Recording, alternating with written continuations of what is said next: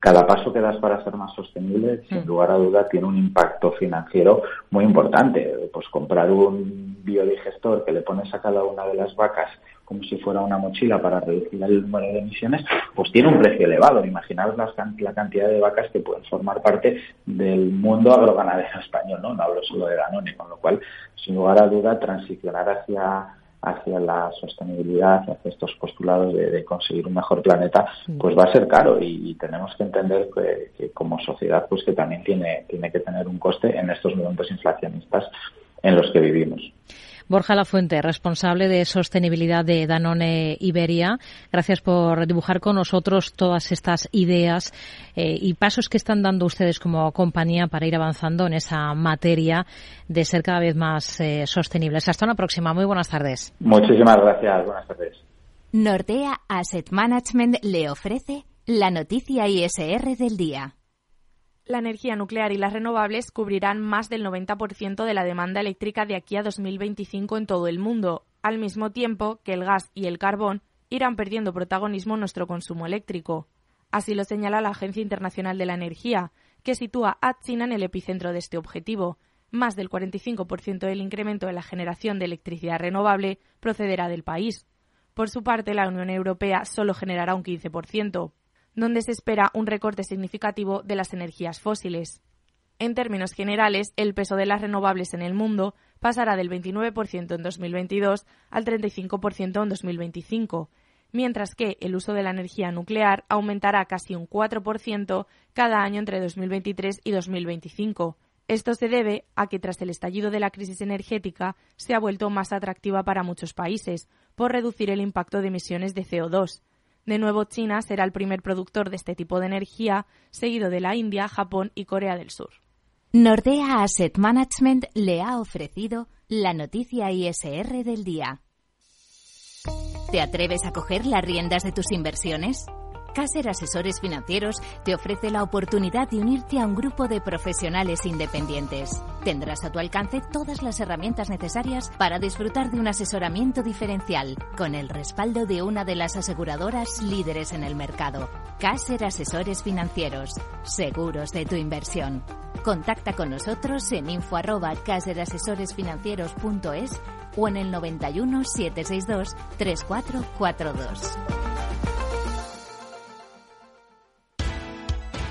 Los lunes, de 10 y 5 a 11 de la noche, escucha en Capital Radio Una periodista en zapatillas, el programa que te acerca el deporte y la vida sana, dirigido y presentado por Samantha Chocrón. Información sobre carreras, entrevistas a profesionales de la salud, la solidaridad en el mundo del running, todo esto y mucho más te lo ofrece Samantha Chocrón, una periodista en zapatillas.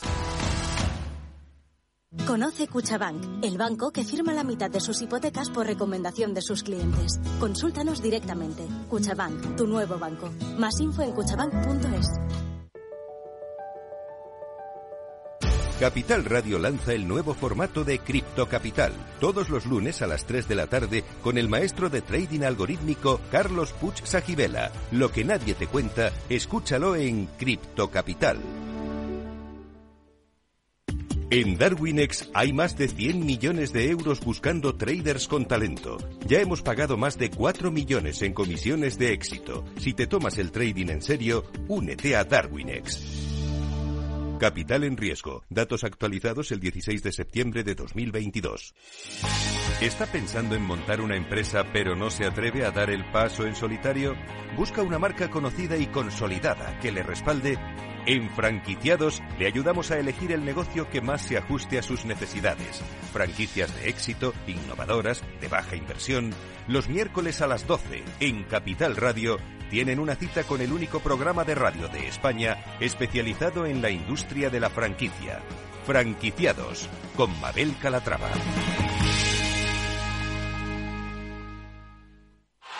¡Vaya acción! ¿La has visto? ¿Qué acción? Una acción gratis. Ahora consigue una acción gratis por hacerte cliente de XTB y descubre cómo se siente un inversor en bolsa. Descarga la app de inversión de XTB, hazte cliente, haz tu primer depósito de cualquier importe y disfruta de tu acción gratis para empezar a invertir. Invertir implica riesgos. Términos y condiciones de la promoción en xtb.com. Mercado Abierto con Rocío Arbiza.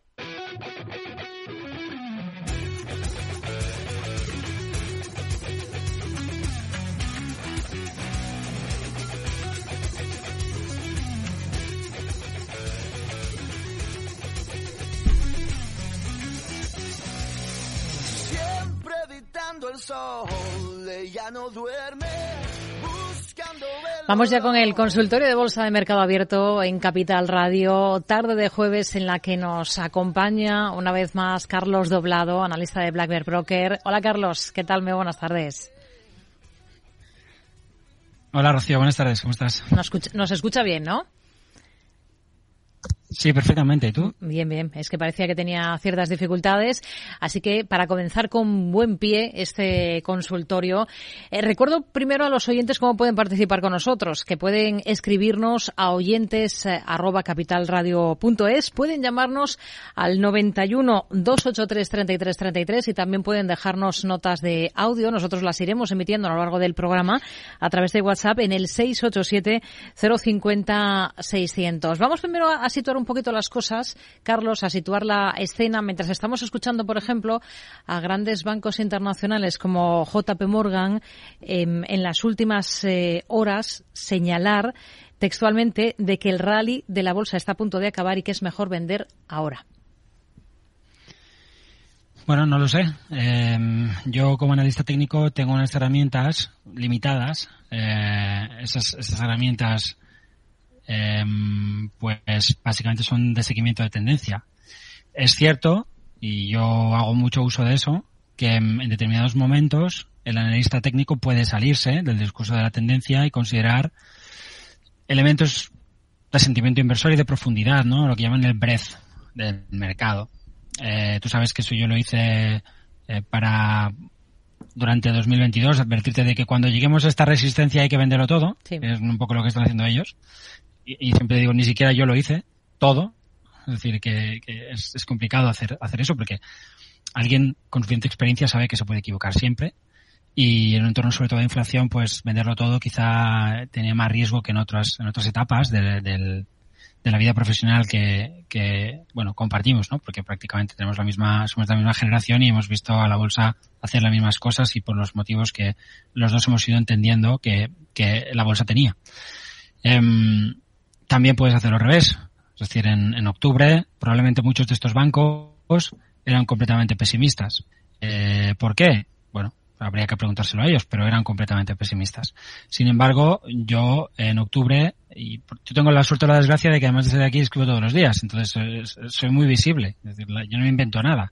Se puede ir al confidencial, ver mis artículos, darse cuenta cómo va cambiando mi punto de vista desde podemos tener un gran rebote este rebote podría ser un suelo, aunque, oye, vamos a tomárnoslo con calma, hasta, bueno, bueno, e, este rebote, muy al principio, podría ser un suelo, cuidado, y yo he sacado aquí gráficos remontándome hasta 1967 para hablarte de por qué entendía que la probabilidad de un suelo muy relevante era, era, era muy alta y que como mínimo veríamos un rebote.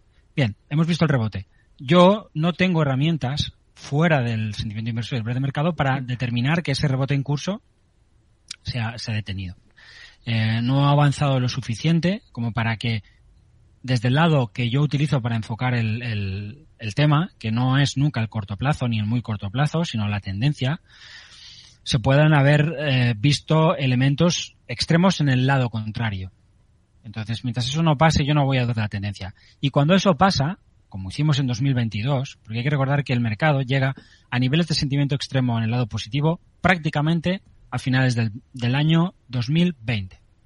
Se pasa finales del 2020 y todo el 21 con esos elementos de sentido inversor extremados. Es decir, que sobre todo, para salir hay que ir con cuidado. Siempre digo que es más fácil salir que volver a entrar.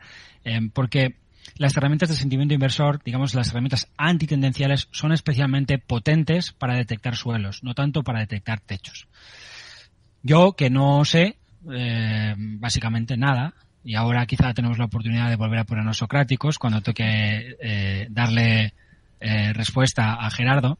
Em, no sabiendo nada, pues, hombre, preferiría ver que se rompe algún soporte, que pasa alguna cosa. O sea, yo no, no tengo la, la pretensión de vender en el máximo. La semana pasada vimos rupturas importantes en, en el Nasdaq, em, que quizás lo que le faltaba al mercado por, por romper al alza, o, o la anterior, no recuerdo ya te digo que el corto plazo no es algo que, me interese demasiado. Estamos viendo ya desde hace días, pues, elementos suficientemente claros en tendencia como para al menos tenerle un respeto a lo que está haciendo el mercado. ¿Faltan cosas? Siempre faltan cosas. Gerardo, por ejemplo, hablaba de la falta de, de, acompañamiento que está teniendo el mercado eh, respecto del DAO. Yo los últimos días en, en, Blackbird estoy, tengo un análisis prácticamente todos los días, estoy precisamente haciendo incidencia en eso. Es decir, oye, necesitamos que el DAO apoye. Eh, esto está alcista, pero el DAO todavía no está apoyando, el DAO industrial. El DAO de transporte sí, y de una forma absolutamente alucinante. La semana pasada fue una de las más fuertes eh, que hemos visto en el DAO de transportes en los últimos meses, también en el Russell 2000. Entonces, yo hasta ahora no he visto eh, debilidad. Em, evidentemente, como, como siempre digo, es muy difícil que todo cuadre y hay un poco también escribo con Gerardo en el sentido de que para mí esperar a que todo cuadre tiene mucho peligro.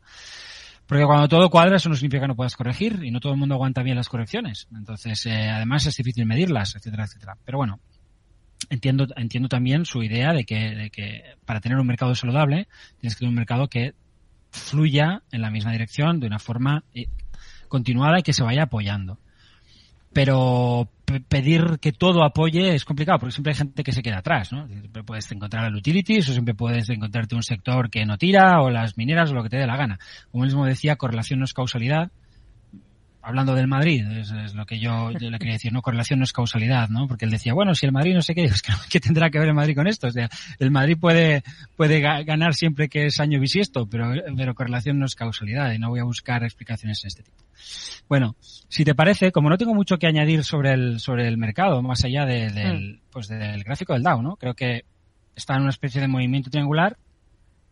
Si el Dow es capaz de romper este triángulo al alza, que lleva días intentándolo, fenomenal si no, pues, pues podemos ver sufrimiento, incluso eh, un techo. ¿Cuándo iríamos viendo esas cosas? Pues bueno, por debajo de los mínimos de los últimos días tenemos una especie de cabeza y hombros en zona de resistencia. Rompiendo el triángulo volveríamos a tener problemas. Y si este triángulo finalmente no fuera una bandera, que también podría, nos dejáramos media 200 sesiones y también la base de la bandera, pues quizá habríamos visto un techo en zona de resistencia. Una zona de resistencia que se ha superado, eh, pero no con holgura, en, eh, que son los máximos del verano en, el caso de la industrial. Se ha superado con más holgura en otros índices, como por ejemplo el Nice Composite. Eh, evidentemente también eh, lo ha conseguido el Dow Transportes. Lo, podemos ver aquí. La semana pasada eh, tuvimos una ruptura. Para mí es holgada, por, quizá por la, por la vela, ¿no? Que es muy fuerte, es una vela semanal. Entonces yo creo que esto es muy contundente. evidentemente no hemos ganado mucha altura, pero me parece bastante contundente y de la misma, del mismo modo que lo hemos visto antes en el, en el NICE, por ejemplo, pues una ruptura muy contundente y luego el mercado se queda lateral. Es decir, por el romper no, no tienes por qué seguir. Te quedas lateral y, y sigues purgando en lateral. Estás purgando este movimiento. Muy bien. Eh, cuando veamos al Dow Industrial salir por encima de estos máximos, pues sí, prácticamente podemos decir que está todo de, del lado en el que queremos tenerlo, que es el lado alcista, y en ese sentido, pues será más difícil para estos bancos de inversión eh, que a corto plazo, pues mm. el mercado les, les acompañen sus pronósticos. No les deseo buena suerte porque yo estoy en el lado contrario. Y ahora, un poco, si te parece, vamos al tema del dividendo ¿eh? y la ampliación, que te agradezco mucho que, toques en tu programa. Me parece eh, que, eso vale más que cualquier gráfico que yo pueda explicar. Agradezco también mucho a Gerardo quien quiera entrar en este debate conmigo. Vamos a tener que hacer eh, un día con los dos juntos, ¿no? Para que cuando quieras, cuando quieras, cuando quieras. Pero bueno, espero que espero explicárselo hoy de un modo que, que le cueste contestarme. ¿eh? Voy, a, voy, a, intentar hacerlo. Em, tomando sus argumentos.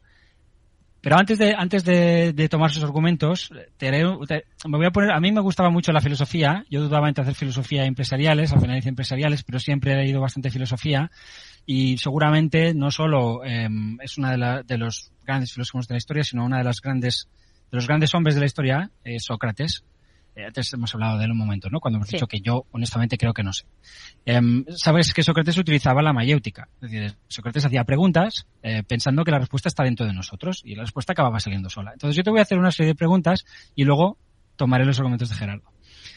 Em, la pregunta que, que, yo te haría es si estás de acuerdo conmigo en que el análisis técnico es una manera de estudiar el comportamiento de la bolsa, del mercado. Me lo preguntas a mí. Sí, sí, sí. Vamos a. Este, como si fuera un diálogo platónico. Eh, yo te pregunto, yo hago de Sócrates. Pensaba que la pregunta era, para, Gerardo, para Gerardo, pero bueno, pues sí. Sí, ¿verdad? Eh, bien. Y, y para hacer eso, eh, nos servimos de los precios. También. Muy bien, estamos de acuerdo hasta aquí. pero también sabemos los dos que hay muchos tipos de precios. Hay precios nominales, hay precios reales, hay precios con dividendos, hay precios sin dividendos. ¿Es correcto? Correcto. Muy bien. Eh, y estos precios pues, son diferentes. Si P, entonces, Q me está pareciendo esto, ¿no? Un poquito. ¿Eh? Si P, entonces Q, ¿no? ¿No se acuerda de aquello en bueno, filosofía? Es, es lo que Sócrates maliciosamente conducía a la gente hacia la respuesta claro, que claro, quería, claro, obviamente. ¿no? claro. Pero eso es lo que llamaba la mayéutica. Entonces, eh, sabes que es algo así como, como eh, la mayéutica es el parto para los griegos, es parir una idea, ¿no? Algo que está dentro de ti, pero que tienes que sacar fuera. Entonces, bueno, tenemos precios diferentes, estamos de acuerdo. Eh, entonces, si los dos pensamos que el análisis técnico estudia el comportamiento del mercado, eh, si los dos estamos de acuerdo en que nos servimos de los precios para ello, y además convenimos que hay diferentes tipos de precios, en esto estamos todos de acuerdo, eh, tendremos, por tanto, que obtener diferentes conclusiones sobre ese mercado si utilizamos precios diferentes. ¿Estamos de acuerdo en esto también? ¿Sí? Precios diferentes, resultados distintos. ¿Ok? Entonces, si yo quiero estudiar el mercado, mm, la pregunta que te haría ahora es, cambiando un poco de tercio, pero para volver a él. A. Cuando yo quiero estudiar el mercado, lo que yo quiero realmente hacer es acercarme a la oferta y a la demanda. Eh, ¿Estamos de acuerdo? Sí. a, a lo que hay los precios, ¿no? Yo estudio precios porque creo que detrás de ellos hay oferta y demanda. Ok, muy bien. Entonces, si hubiera algún elemento que alterase los precios y no fuese parte de la oferta y la demanda, yo estaría analizando mejor o peor si elimino de los precios cosas que pretenden estudiar la acción del mercado y que no alteran la oferta y la demanda, o, dejando en los gráficos esas cosas que alteran la oferta y la demanda. O sea, que no la alteran. Si yo, no me he explicado bien, si hay cuestiones que no afectan a la oferta y la demanda, como pueden ser los dividendos, ahora explicaré por qué no la afectan, tomando los argumentos de Gerardo, si hay cosas que no afectan a la oferta y la demanda, y yo las mantengo dentro de los gráficos, es evidente que estoy haciendo un estudio de la oferta y la demanda, pues inexacto, porque estoy incorporando cosas que no son oferta y demanda.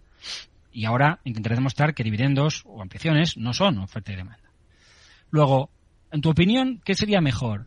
¿Que yo estudiara la oferta y la demanda utilizando elementos que componen la oferta y la demanda Nos- o que utilizara la análisis cosas que no forman parte de la oferta y la demanda, como por ejemplo, pues mi color favorito. Hombre, eliminando. Eh, ¿sabe, sabe la mala jugada que nos está eh, jugando ahora mismo, nunca mejor dicho, Internet? Que no lo escuchamos justo cuando estaba haciendo el planteamiento, Carlos. no puede ser. Esto está en contra de esa, Bien. de esa argumentación que está manteniendo hoy. Repito, repito. Eh, la idea es, si yo quiero estudiar la oferta y la demanda, Mm. eh, ¿cómo la estudiaré mejor? Ciñéndome a los elementos que forman parte de la oferta y la demanda, Mm. o poniendo en mi análisis cosas que no forman parte de la oferta y la demanda, como puede ser, como he dicho hace un momento, mi color favorito Sí, sí, o las películas que me gustan. claro. Es Ciñéndose. mejor no ponerlo, Claro, ¿verdad? claro. Mejor no ponerlo. Es decir, eliminar todo aquello que no es oferta y demanda. Bien, esto es lo que ahora voy a intentar demostrar que yo creo que, que hago cuando, cuando elimino eh, el efecto del dividendo eh, siguiendo un poco los argumentos de Gerardo. Esta, esta, es mi, esta es mi tesis, porque considero que es una tesis, no es ni siquiera una hipótesis. Es decir, y, y bueno, hoy colgaba en Twitter un análisis técnico de Bank of America y sus analistas técnicos decían que, bueno, eh, el mercado bla bla bla y sacaban un análisis del S&P 500 normal, el que usa todo el mundo, el que no usa Carlos Doblado. De hecho, no hay ningún libro que yo conozca en ningún lugar explicando lo que yo he explicado 80 millones de veces y que explico en mi libro. Ni siquiera americano. Por lo que no hay ninguna duda que yo estoy aquí remando contra mucho. Es decir, eh, comprendo que esto pues puede ser eh, un poco eh, pues la profanación de las de, las bases de, o de las creencias en este caso de algunas personas o que es perturbador para gente que lleva haciendo esto durante décadas. Yo también tuve que hacer eso y también tuve que salir del armario y arriesgarme a que la gente pues me, me tomara un poco por chalado. De hecho, fue uno de los motivos por los cuales a mí me ponen fuera del economista. Porque no quiero dejar de analizar de la manera en que analizo, que, que es una forma alternativa y sin embargo eh, el tío que está conmigo dice, pues yo sí, yo me quedo. Pues muy bien, tú te quedas te, y ya está, pero, pero yo me voy. Em, y ahora, ahora voy a, los argumentos de, Gerardo, ¿no? Porque me ha parecido, me ha parecido inteligente, ha sido un buen intento, bien Gerardo, pero es, es, un sofisma lo que él ha utilizado. Es decir, podría aparecer en mi diálogo sobre, sobre, en el que yo hiciera de Sócrates y Gerardo hiciera de, pues no sé, de Gerardus o de Gerardo, Gerardo, o como se, se dijera en, en griego, ¿no? Em, Gerardo ha dicho que reducir deuda, comprar otra compañía, son cuestiones, bueno, que, que producen gaps. O sea, ¿por qué? Hmm. Bueno, porque si el mercado está cerrado y la compañía comunica que va a reducir su deuda o que va a comprar otra empresa, el mercado va a reaccionar Hmm. Bien, claro, eso es oferta y demanda. Igual que la inflación. La inflación forma parte de la oferta y la demanda. Por eso la inflación no se tiene que ajustar en los gráficos si quiero entender la conducta del mercado. Si quiero entender el retorno real, por supuesto que sí. Pero yo no quiero entender el retorno real. Yo quiero entender lo que están haciendo los inversores. Yo quiero comprender de la mejor forma posible qué pasa con la oferta y la demanda. Esa es mi pretensión. Yo no soy ni un profeta ni, ni un futurólogo. Soy un psicólogo social, si se quiere alguien que se acerca al comportamiento del mercado e intenta extraer conclusiones de ese comportamiento en relación a lo que parece más probable que pueda suceder en el corto, en el medio y en el largo plazo. Bueno, em, pero ese hueco que va a dejar el mercado, si la compañía comunica que va a pagar un mayor dividendo o un menor dividendo, no tiene nada que ver con el hueco que se va a pagar el día en que el dividendo se haga firme. Porque el día que se paga ese dividendo, em, el mercado también va a dejar un hueco. ¿De acuerdo? Pero no tiene nada que ver ese hueco con el otro. ¿Por qué? Pues porque em, el gap que se produce cuando, cuando tenemos una noticia, por ejemplo, em, una noticia relacionada con el negocio del mercado, va a alterar las expectativas. Al alterar las expectativas, la oferta y la demanda se van a ajustar. Es normal, por tanto, que ese hueco no se ajuste en el gráfico. Eso es oferta y demanda. Y por eso, ni yo, ni nadie, bueno, ni yo ni nadie que siga mi escuela reclama que se ajuste ese tipo de, hueco. Todo lo que yo reclamo, o la gente que piensa como yo, eh, a partir de mí, porque digo que esto pues yo no lo he leído en ninguna parte, eh, considera que si lo que quiero hacer es estudiar la oferta y la demanda, no puedo incorporar en los precios cosas que no son oferta y demanda. Comunicar la compra de una compañía va a alterar lo que la gente piense, va a alterar las expectativas. Que yo mañana pague un dividendo, no, porque eso ya lo sabía todo el mundo, desde el día que se comunicó. Con lo cual no va a alterar la oferta y la demanda. El pago de un dividendo no hace tal cosa. El pago. Si después de que el mercado se cierre telefónica comunica que más o menos lejos va, pues no sé, a cambiar de negocio, que se va a dedicar al, yo que sé, al, al metaverso, ¿no? Pues eso va a, va a provocar un hueco Claro que sí, eh, porque, porque las expectativas van a variar, ¿de acuerdo? Si comunica que va a, a, reducir su dividendo, también está el mercado cerrado y comunica eso, también probablemente eso producirá un hueco. Pero ese hueco yo no lo puedo conocer ex ante. No sé de cuánto va a ser. Pero el hueco de un pago de dividendos sí sé cuál va a ser, ¿eh? Y el de una ampliación de capital también me lo sé. Y el de un split también me lo sé, ¿eh? Y una máquina me lo ajusta antes de que se produzca. Eso no tiene nada que ver con la reacción del mercado, ¿de acuerdo? Por eso ese hueco no es oferta y no es demanda. Y por eso yo sostengo que ese hueco no tiene que ser ajustado. Si un hueco tiene que ver con la acción del mercado, con órdenes de compra se ajusta. Eh, no se ajusta, perdón. Si, un hueco no tiene que ver con oferta y demanda, entonces no se ajusta. Em, al final es lo que decía antes, hay, diferentes formas de acercarse a, los gráficos. Es razonable pensar que alguna de ellas es superior a las otras, igual que hay diferentes formas de acercarse al balance de una empresa y es razonable pensar que hay mejores caminos, por ejemplo, para analizar un negocio growth utilizando determinadas herramientas fundamentalistas que otras. Y la gente lo entiende. Y no utiliza para analizar una empresa growth el mismo criterio que utilizará para analizar una empresa value. ¿De acuerdo? Porque entiende que hay dos caminos y que uno es mejor que el otro. Y esto es lo que yo digo. Yo lo que digo es que no hay dos realidades. No hay dos realidades. Si tú eres un progre, ok, la realidad no existe para ti. O sea, no existe. Eh, tú eres hombre porque has decidido que eres hombre. No naciste hombre. Tú te has hecho hombre, porque eres un progre, eres un tío posmoderno y consideras que la realidad es una invención o que si no es una invención no puede ser conocida. Y esto es algo filosófico. Viene desde la escuela de Frankfurt, que era un acercamiento escéptico, eh, posmoderno, pero escéptico, algo que puede alinearse con las herramientas de la ciencia, hasta las burradas que hay que escuchar hoy y que tan malas consecuencias van a traer para nuestras ideas en el futuro. Evidentemente, yo soy de los que piensa que hay una realidad y que puedo acercarme a esa realidad y que no me acerco igual de bien con todas las herramientas. Con unas mejor, con otras peor. Utilizo los gráficos porque son las que se me dan mejor o aquellas que, en las que mis habilidades se manifiestan superiores. Pero desde luego, como he dicho, hay diferentes formas de acercarse a los gráficos. Hmm. Creo que hemos perdido justo en este instante el audio. Acabamos de dejar de escuchar a, Carlos. Vamos a ver si podemos intentar recuperarlo. Carlos, ¿nos está escuchando a nosotros? Sí, pero no, no escuchamos a Carlos, pues casi justo creo que vamos a hacer eh, una pausa y a la vuelta analizamos ya pues valores gráficos por los que nos pregunten en concreto nuestros oyentes aquí en Mercado Abierto, en Capital Radio. Enseguida, segunda parte del consultorio de bolsa con Carlos Doblado.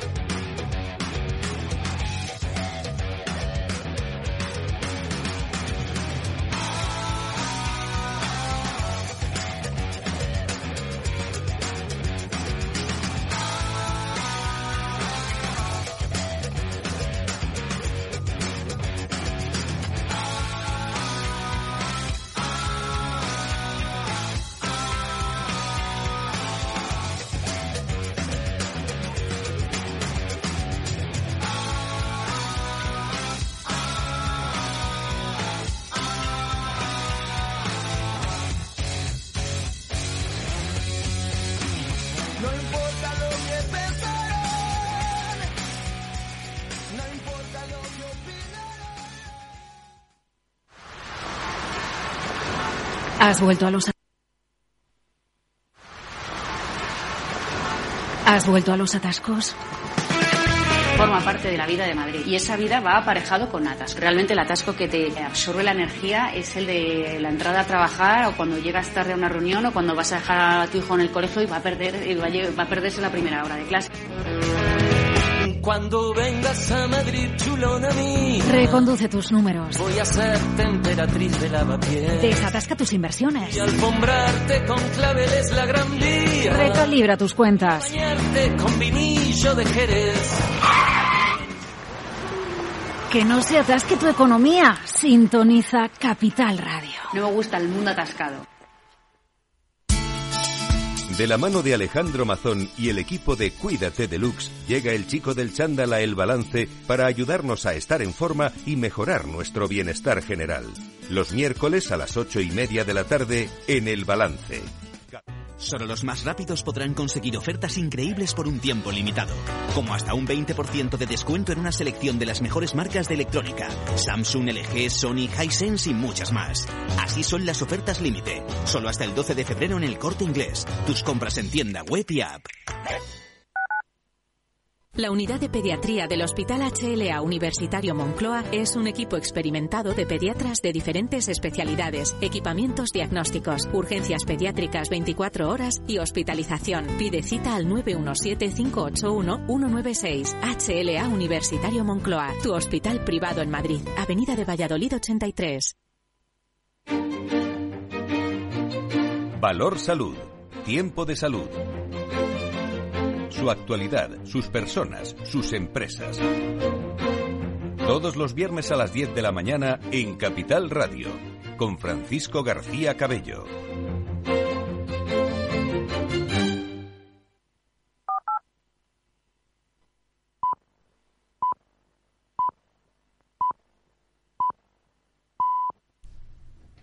Seis y media de la tarde, cinco y media si nos están escuchando desde Canarias. Seguimos en Mercado Abierto. Enseguida, segunda parte del consultorio con Carlos Doblado. Antes, vamos a ver qué tenemos que anotar en nuestra agenda de cara a la sesión de mañana. Javier Luengo. ¿Qué tal, Rocío? Pues si te parece, vamos con las citas. El cierre de semana, como decías, para mañana con una agenda cargada de datos, concretamente inflación en enero en China. Dato de IPC veremos cuál es la variación interanual para la segunda economía del mundo con decisión de política monetaria del Banco de la Reserva de Australia. Aquí en Europa seguirá, tendremos declaraciones finales de la cumbre de, líderes de jefe y de Estado de Gobierno de la Unión Europea en el marco de esta visita del presidente ucraniano Volodymyr Zelensky para pedirnos más ayuda con la guerra de Rusia en Ucrania. Tendremos evolución de precios, también evolución económica, cuarto trimestre PIB, relectura para el Reino Unido junto a los datos de balanza comercial y en la parte continental del viejo continente producción industrial en Italia o el IPC en Portugal. Desde la tarde española, el ojo en Washington, en Estados Unidos, confianza del consumidor de la Universidad de Michigan, también las expectativas de inflación de este mismo organismo o comparecencia de Waller, uno de los halcones del Comité de Mercado Abierto de la Reserva Federal. En resultados, en nuestro mercado tendremos los números trimestrales mañana antes de apertura de Aperam, pero también tendremos que estar atentos a los que presenten otras en Wall Street de la talla de Lancashire o Magna Intel. Un buen restaurante, velitas, música de jazz. Este San Valentín me pido pasar el día contigo. Y también te puedes pedir un Samsung Galaxy Watch 5 LTE 40 milímetros negro smartwatch por 239 euros. El próximo 14 de febrero te pido por San Valentín. Porque el amor bien merece un día. El corte inglés, en tienda web y app. Torre Emperador Castellana una de las cinco torres de Madrid pone a tu disposición espacios de oficinas sostenibles para alquilar que se adaptan totalmente a tus necesidades. Con un entorno y vistas inmejorables, buenas conexiones de transporte y unos servicios de gestión únicos que harán mucho más especial el día a día de tus empleados. Torre Emperador Castellana, donde los negocios hacen negocios.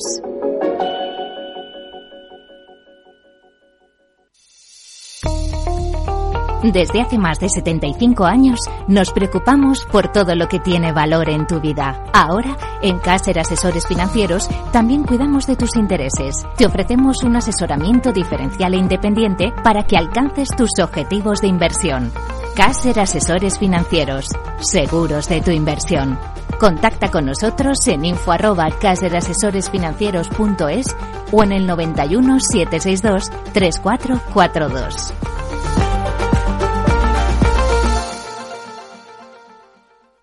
Mercado Abierto con Rocío Arbiza.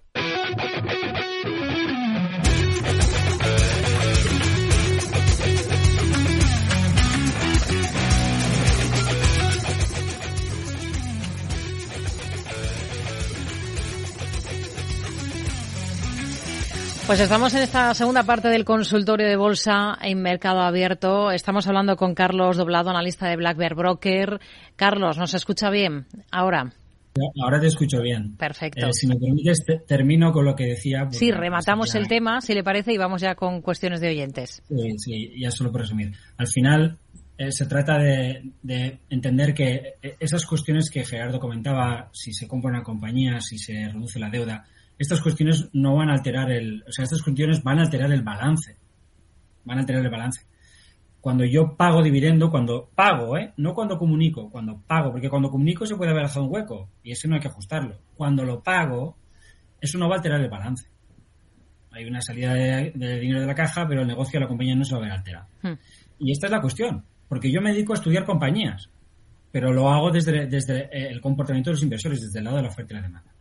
Y por eso antes decía que cómo yo me acerco es importante. O sea, Gerardo considera que puede acercarse con dos gráficos. Bueno, yo pienso que en realidad solo hay una y que, y que uno tiene que ser mejor que el otro por defecto, con lo cual yo me niego a utilizar uno que es peor, aunque a veces el otro me dé buenas soluciones cuando me siento desnudo. Prefiero sentirme desnudo y ser un ser racional que sentirme desnudo y ser un ser irracional. Bueno, más irracional todavía, porque irracional lo soy como todos los humanos. ¿no? Entonces, esta es la cuestión para mí. Mm. Em, la, la, simple convicción de que hay un mejor camino y yo apuesto por el, por el mejor camino, por el, por el camino más racional y no por el camino que los analistas técnicos han seguido siempre. Y luego él, ya de verdad termino, él hablaba de, bueno, ¿en qué medida esto me sirve si el largo plazo importa donde está? Claro que importa. Un análisis hace top-down. Es decir, yo no puedo saber si un valor está fuerte en todos los plazos si no entiendo de verdad lo que pasa en todos los plazos. El IBEX en 8.000 no es el IBEX en 20.000. No tiene nada que ver su fuerza en largo plazo en 8.000 que en 20.000, porque en un caso viene bajista desde hace años y en otro viene alcista desde siempre. Y eso cambia mucho las cosas.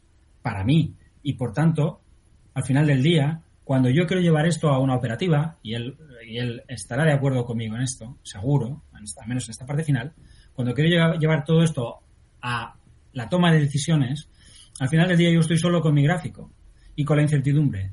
Y la incertidumbre es dura de manejar. Y si yo tengo dos posibilidades, dos gráficos que hacen dos cosas diferentes, puedo tener un problema a la hora de tomar decisiones. Si yo quiero comprar en octubre pensando en que quizá voy a encontrar un suelo relevante que me pueda llevar a los máximos históricos del S&P 500, es, es, probable que tome mi posición. Pero si yo creo que estoy en un mercado bajista y que a lo, a lo, a lo mucho voy a rebotar un poquito, porque el IBEX está bajista en todos los plazos, a lo mejor no me apetece tanto tomar esa posición en octubre en el IBEX como nosotros, por ejemplo, si la tomamos. Seguramente Gerardo también, pero no todos los usuarios de análisis técnico tienen la convicción, la tranquilidad y la fuerza mental que pueda tener Gerardo. Y esta cuestión de la fuerza mental tiene que ver mucho con tu percepción y tus sesgos. Si tú te consideras un ser muy fuerte, probablemente te estés sobreestimando. Igual que cuando creas, por ejemplo, una constitución, si consideras que las personas son buenas, pues haces cosas como las que han hecho pues los españoles en general. O sea, crear instituciones de mierda que acaban eh, siendo pervertidas por aquellos que están en el poder, porque todos somos buenas personas. Pero si crees que las personas son un poco malvadetas, o por no decir que son una panda de cabroncetes, pues al final creas instituciones que ponen los límites a cada una de esas, al presidente, al, al, otro, al de la moto, es decir, no se pueden tan fácilmente inviscuir los poderes unos en los otros porque has instituido una serie de pesos y contrapesos que funcionan. Hmm. Esto es lo que hace, por ejemplo, la moral, la moral puritana norteamericana y por eso su democracia funciona mucho mejor que la nuestra. Los, los americanos piensan que las personas son malas y como son malas, las instituciones tienen que anticiparse a la posibilidad de que haya problemas. Los católicos creen que las personas son buenas y por tanto no hace falta vigilarlas demasiado y eso te lleva a malas consecuencias. Bien, en el trading pasa igual. ¿Tú te crees muy bueno? ¿Tú te crees muy listo? ¿Crees que eres muy fuerte mentalmente? Y van al mercado a demostrarte que no es así. Yo prefiero partir de todo lo contrario, de que soy débil, que fallo, que me equivoco, bla, bla, bla, porque eso va a permitirme estructurar una forma de comportarme que al final del día es muy importante, porque esto del análisis es mucho más fácil que lo de ganar dinero en bolsa. Luego hay que operar. Eso no es tan sencillo. Y tener los buenos sesgos te ayuda a operar mejor. Hmm.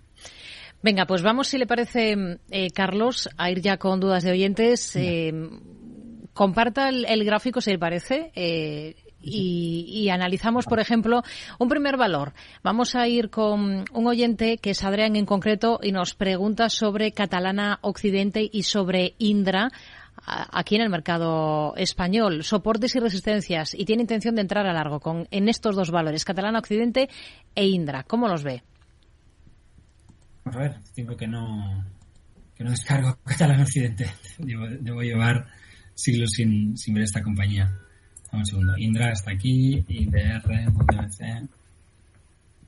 ¿Qué es el ticker de Catalán Occidente? Ahora lo buscamos. Si le parece, vaya con Indra, entre tanto, y, y le digo el de, el de Catalán Occidente. Ya sé por qué no se descarga en todo esto mi pantalla.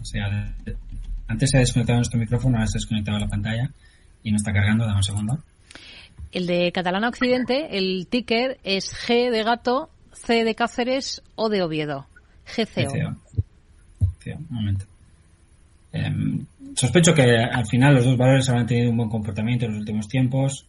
Definitiva, el IBEX 35 está en máximos históricos. Entonces me sorprendería que en uno u otro caso podamos llegar a la conclusión de que es el momento de vender. Eh, eh, en esto yo, eh, ¿ves? lo de los sesgos, ¿no? Nos decía Gerardo que el mercado está en zona de resistencia, tomando el IBEX 35, incluso aunque se hayan hecho altos históricos, pues yo no lo pienso. No pienso que el mercado esté en zona de resistencia. El IBEX Total Return ha roto todo lo que se, tiene que romper y más, y esa resistencia que podríamos considerar que nos queda, no me parece la resistencia más fuerte del mundo. Es decir, hemos roto suficientes resistencias como para que yo considere que el mercado está muy fuerte. O sea, esta me parece una resistencia mucho más fuerte que esta que acabamos de superar. Hmm. Y esto ya me da un sesgo bastante fuerte, es decir, me da un poco igual lo que pasa con los máximos. ¿Nos comparte los, los, gráficos, Carlos? no, lo sé, no, están, no se están compartiendo, perdona. Ah. Dame un segundo. Sí, perdona. Hoy no es nuestro día, ¿eh? desde luego, con la técnica, está No, claro. un poco accidentado. Vamos a tener que centrarnos en, en los gráficos y dejar la, la, la- la teoría. Eh, bueno, ahora creo que se ve, ¿no? Sí, Em, sí, sí. Este es un, es un gráfico del IBEX 35. Esta zona de los 28.000 sería un poco la zona frente a la que está un IBEX pues normal y corriente, estando dentro de una tendencia mucho más bajista. Esta es una tendencia muy bajista, lo cual pues da respeto. Y, y uno cuando tiene una tendencia tan bajista siente respeto y dice, bueno, estoy en una resistencia. Claro, porque esta es una tendencia súper bajista. Y en una tendencia súper bajista, las resistencias te pueden dar un poco de miedito. Y aquí podemos ver al IBEX en su resistencia. Este sería el uso pues, normal, habitual de- de- de- del análisis técnico del IBEX 35 price return. No es que se haga un análisis diferente con un total return, simplemente los precios son diferentes. Son tan diferentes que lo que era una tendencia bajista pues se ha convertido en una tendencia alcista principal de tres pares de narices con su línea de tendencia que viene desde el año 2009, desde el año 2003 y que pasa por los mínimos del año pasado. Claro que aquí, claro que aquí ponerse a comprar tiene mucho más sentido. Ponerse a comprar aquí tiene mucho sentido. Esta es una tendencia alcista principal. Ponerse a comprar aquí no tiene mucho sentido. Está recayendo desde una tendencia bajista principal. Y eso a muchos inversores les puede hacer cambiar la mano. Aunque Gerardo dirá, no, no, yo he comprado y me lo creo. Porque él es un profesional. Pero no toda la gente lo es. Y la gente necesita em, estructurar bien sus ideas para operarlas mejor, en mi opinión. Y estas están más cerca de la realidad. Y por eso tampoco me parece muy problemático que estemos en una zona de máximo histórico si estoy de acuerdo con él en que tampoco somos más alcistas porque ya hemos roto esta zona de resistencia. Esto no lo hace más alcista. Lo que lo hace más alcista es esto. El gráfico que viene desde el 2003. Eso sí que lo hace más alcista. Y ese es un gráfico muy distinto a este otro. Y sostener que puedo llegar a la misma conclusión o que debo analizar las dos, pues bueno, a mí me parece que no tiene mucho sentido, porque saco una conclusión aquí y aquí saco la contraria. Bueno, ahora la cosa está mejorando, pero realmente cuando tenía necesidad de esa conclusión parecían bastante diferentes que eran los mínimos de octubre. ¿Qué está haciendo Catalán Occidente eh, en este momento en el que el IBEX 35 se encuentra en su máximo histórico en un, en un gráfico que considere reinvertido todo el dividendo, ampliación, etcétera? Bueno, pues se ha movido en los últimos meses, como no puede ser de otra manera, hacia zonas de resistencia. Aquí no hemos visto superación de niveles intermedios. Tenemos una resistencia importante en la zona de los 30 y pico. Y también un pequeño patrón potencialmente bajista aquí que el mercado ha intentado confirmar y que de hecho ligeramente ha confirmado. Lo que pasa es que lo hace con una vela de tipo martillo, que es una vela que tampoco es, es- que nos- no nos permite sacar una conclusión, es una vela más bien soporte. Tenemos aquí antes también pues una especie de figura de vuelta, compradora. Claro, si yo soy muy alcista de fondo, si veo este gráfico de la derecha, el IBEX 35 normal, pues no soy muy alcista de fondo. Con lo cual a lo mejor me dejo, me dejo llevar y vendo Catalán Occidente. Porque tengo un poquito de miedo respecto a lo que puede pasar en el futuro porque llevo en una tendencia bajista no sé cuántos años. Pero si en lugar de tener este tengo el otro, quizá a la hora de tomar mi decisión y de esperar a ver qué pasa con ese martillo, pues me digo, bueno, es que esto es muy alcista en proceso de fondo. Eh, en procesos muy alcistas tienden a fallar las figuras bajistas y en procesos muy bajistas tienden a fallar las figuras alcistas. Entonces, no te olvides de este doble suelo, que este es un gran proceso alcista. Sí, bueno, aquí hay una fuerte resistencia, sí, pero en tendencias de orden superior estás en- claramente en un proceso comprador. Entonces, dale un filtro, al menos, ¿no? Es decir, esto puede ayudar un poco a operar. Tienes la media de 200 sesiones también. Es decir, hay diferentes elementos que te pueden evitar, te pueden invitar a mantener esa posición. Y una de ellos es la correlación que puedes sacar con el índice en tendencia principal. Porque aquí sí hay una cierta correlación. No, si el Madrid gana y es bisiesto, no. Pero si, si el IBEX sube, el catalán occidente tiende a subir. Eso, es- ahí hay una cierta correlación. La otra era, hemos dicho Indra. Indra, Indra, sí. También para tomar posiciones. El mismo, el, mismo tipo, el mismo tipo de sesgos afectándonos. Pues Indra era, es un valor que aquí da señal de compra, doble suelo. Yo, por ejemplo, no he seguido este doble suelo. ¿Por qué? Porque previamente tiene este gran doble techo, que es una formación bajista en zona de resistencia. Sin embargo, si, tú me hubieras preguntado, o cualquiera, oye, este doble techo, ¿a ti te parece muy fiable? ¿Tú crees que el mercado va a progresar muy claramente a la baja? Yo te hubiera dicho, mira, dame unos días, porque el IBEX 35, el IBEX 35 está sobre su línea de tendencia alcista principal. Esto me hubiera ayudado a no creerme tan claramente estas señales bajistas. Sin embargo, si en lugar de tener este gráfico hubiera tenido este otro, es también del IBEX 35, supuestamente esa misma realidad, yo aquí no te hubiera podido decir dame unos días. Porque estaba, estoy en un mercado bajista principal y en un mercado bajista principal de, pues eso, dos, dos décadas prácticamente o de 15 años, bueno, pues no sé yo qué más quieres. Claramente el mensaje es, tiende a, tiende a creerte lo que, lo que va en favor de la tendencia principal y tiende a no creerte lo que va en contra de la tendencia principal.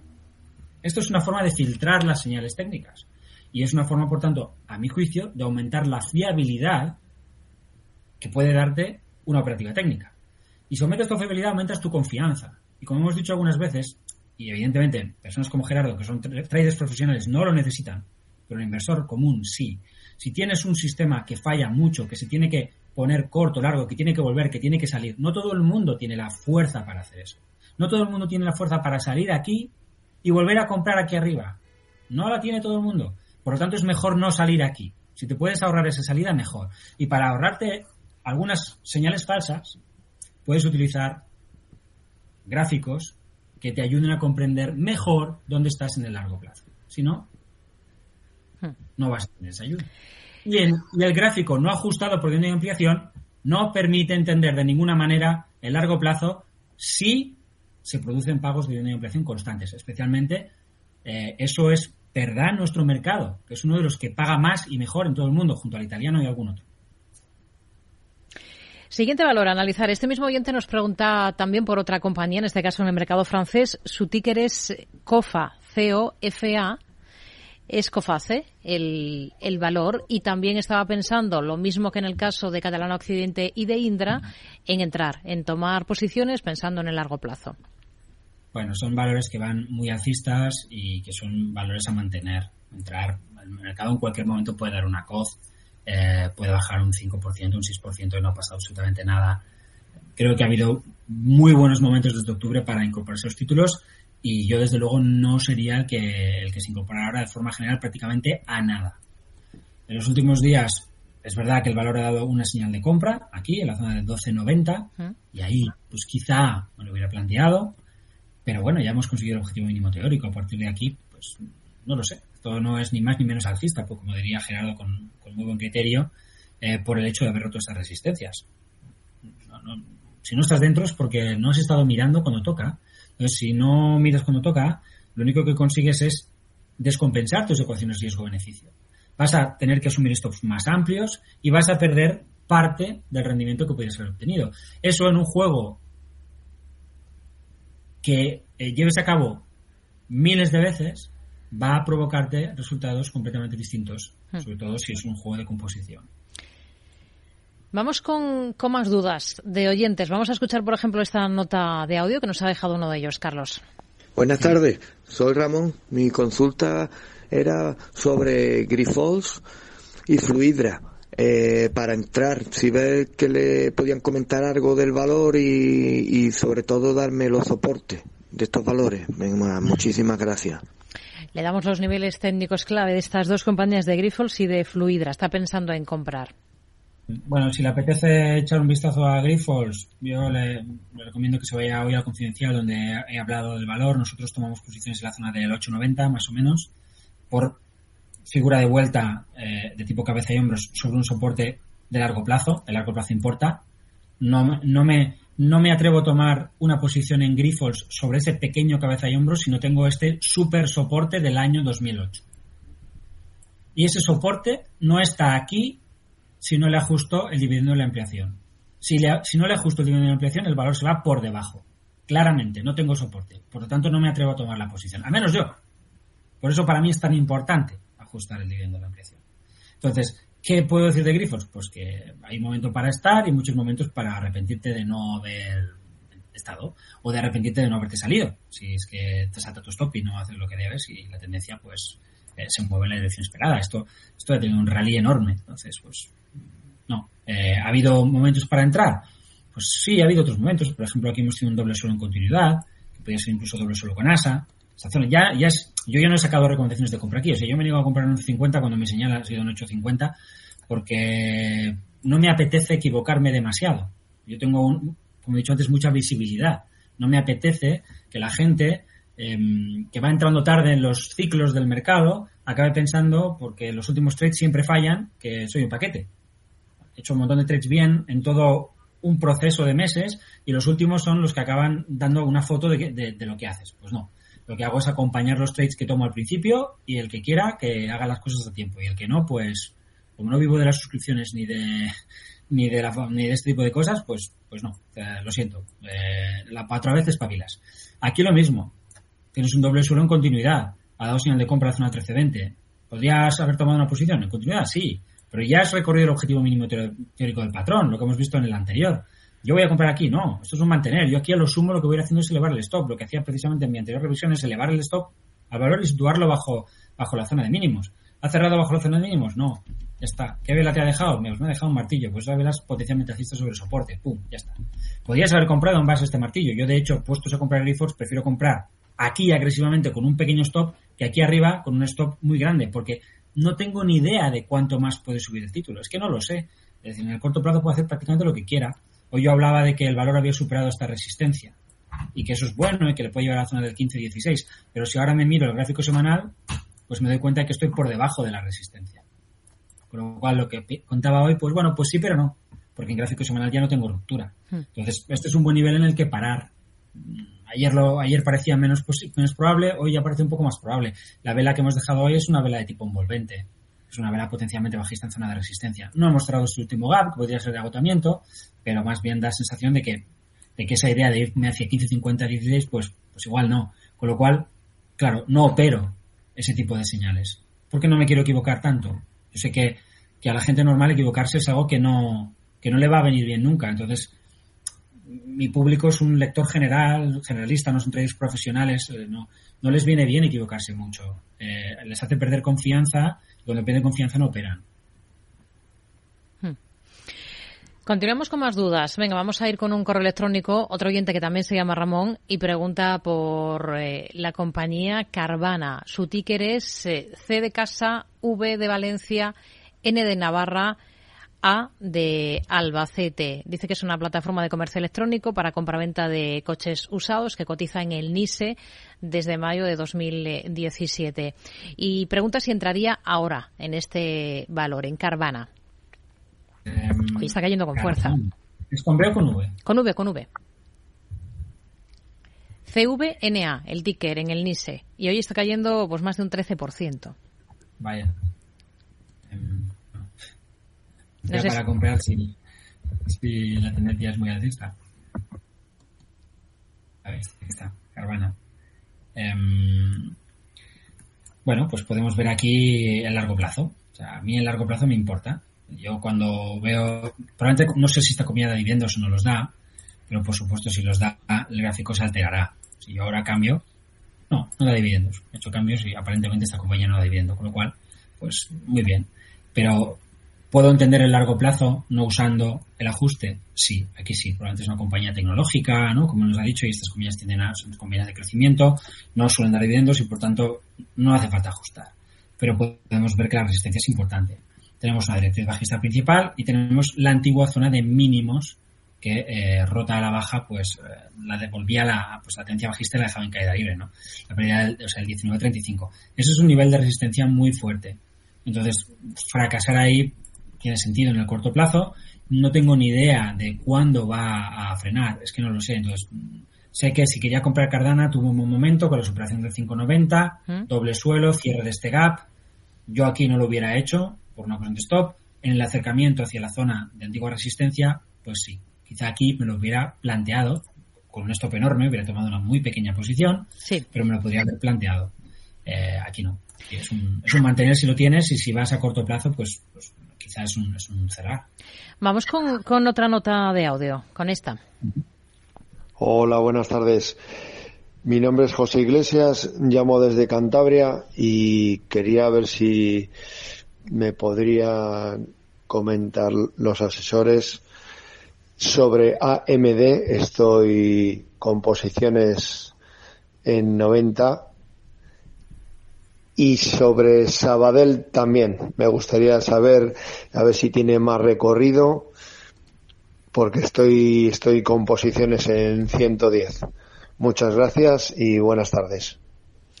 Bueno, vamos primero con eh, AMD en el mercado americano. Eh, posición abierta en 90 dólares. Ahora mismo está cotizando en torno a los 84,90 aproximadamente. Carlos, ¿qué, ¿qué le podemos decir de este gráfico?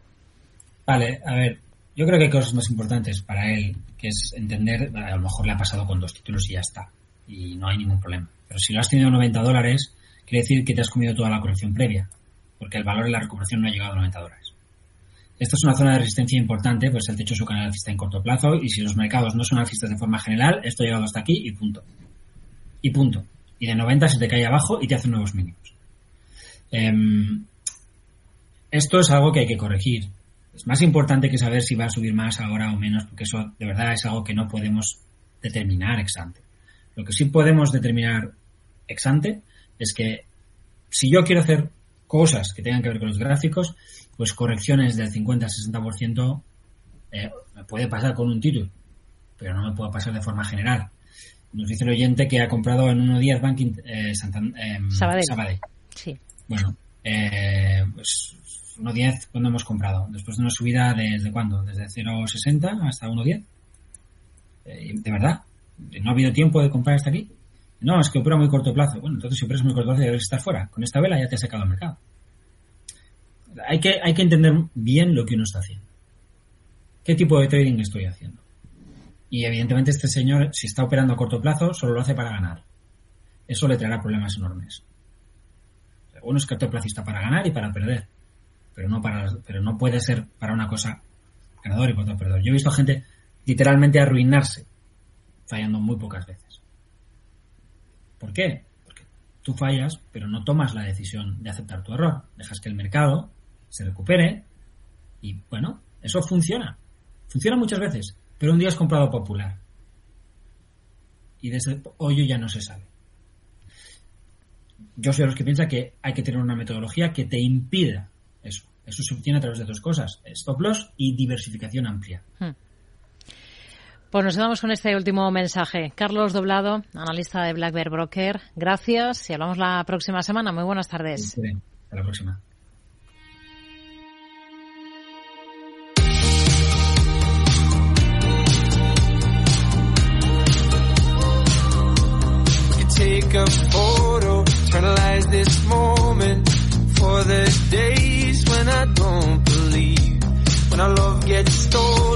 Nosotros nos vamos, nos despedimos. Como siempre, gracias por habernos acompañado también esta tarde en estas tres horas de radio. Gracias a todo el equipo del programa, Javier Luengos, Elena Niezbala, Alejandra Moya, Elisa Solano y en el control técnico, Jorge Zumeta. Mañana todo el equipo los esperamos a partir de las cuatro de la tarde. Ahora enseguida llega aquí a Capital Radio Eduardo Castillo. Hasta mañana, muy buenas tardes.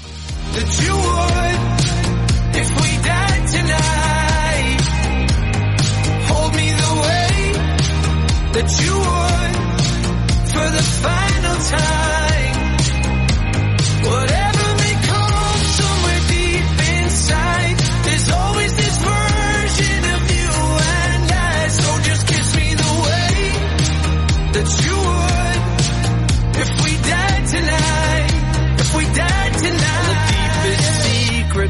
Darkest moments. Oh, I promise they'll be safe with me. We've all been broken, there's no exception. But you carry it so gracefully. Let this night invade my lungs, you're all I want to breathe.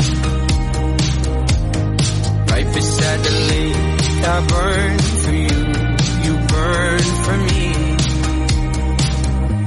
So kiss me the way that you would if we died tonight. Hold me the way that you